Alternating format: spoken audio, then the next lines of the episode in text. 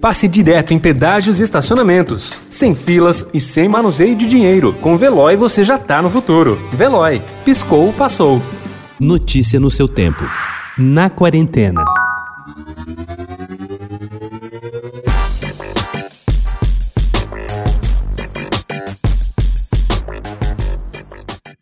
Era início de março, quando o chefe patissier Rafael Proti retornou ao país. Naquele período ele já tinha três consultorias engatilhadas, mas a pandemia mudou o rumo de tudo.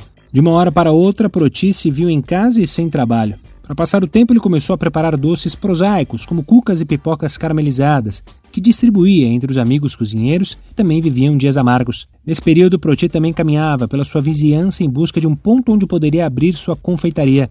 Na semana passada, ele abriu a Crime Pastry Shop, em Pinheiros. É um exemplo das novas confeitarias que trazem um pouco de açúcar para dias amargos.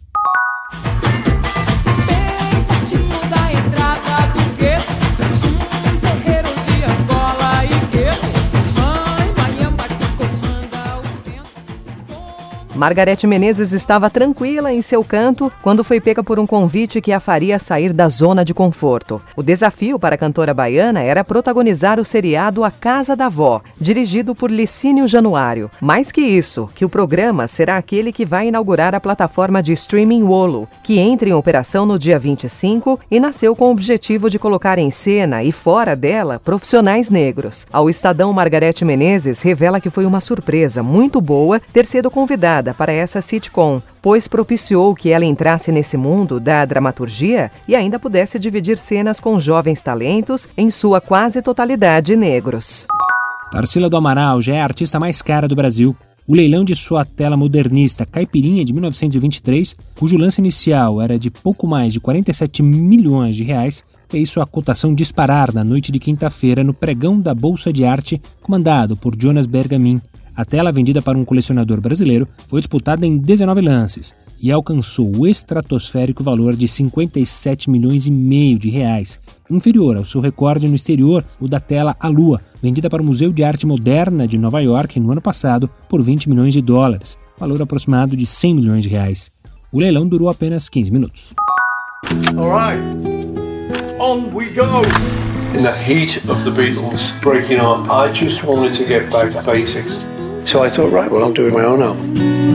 I love making music so much, I just didn't want to stop.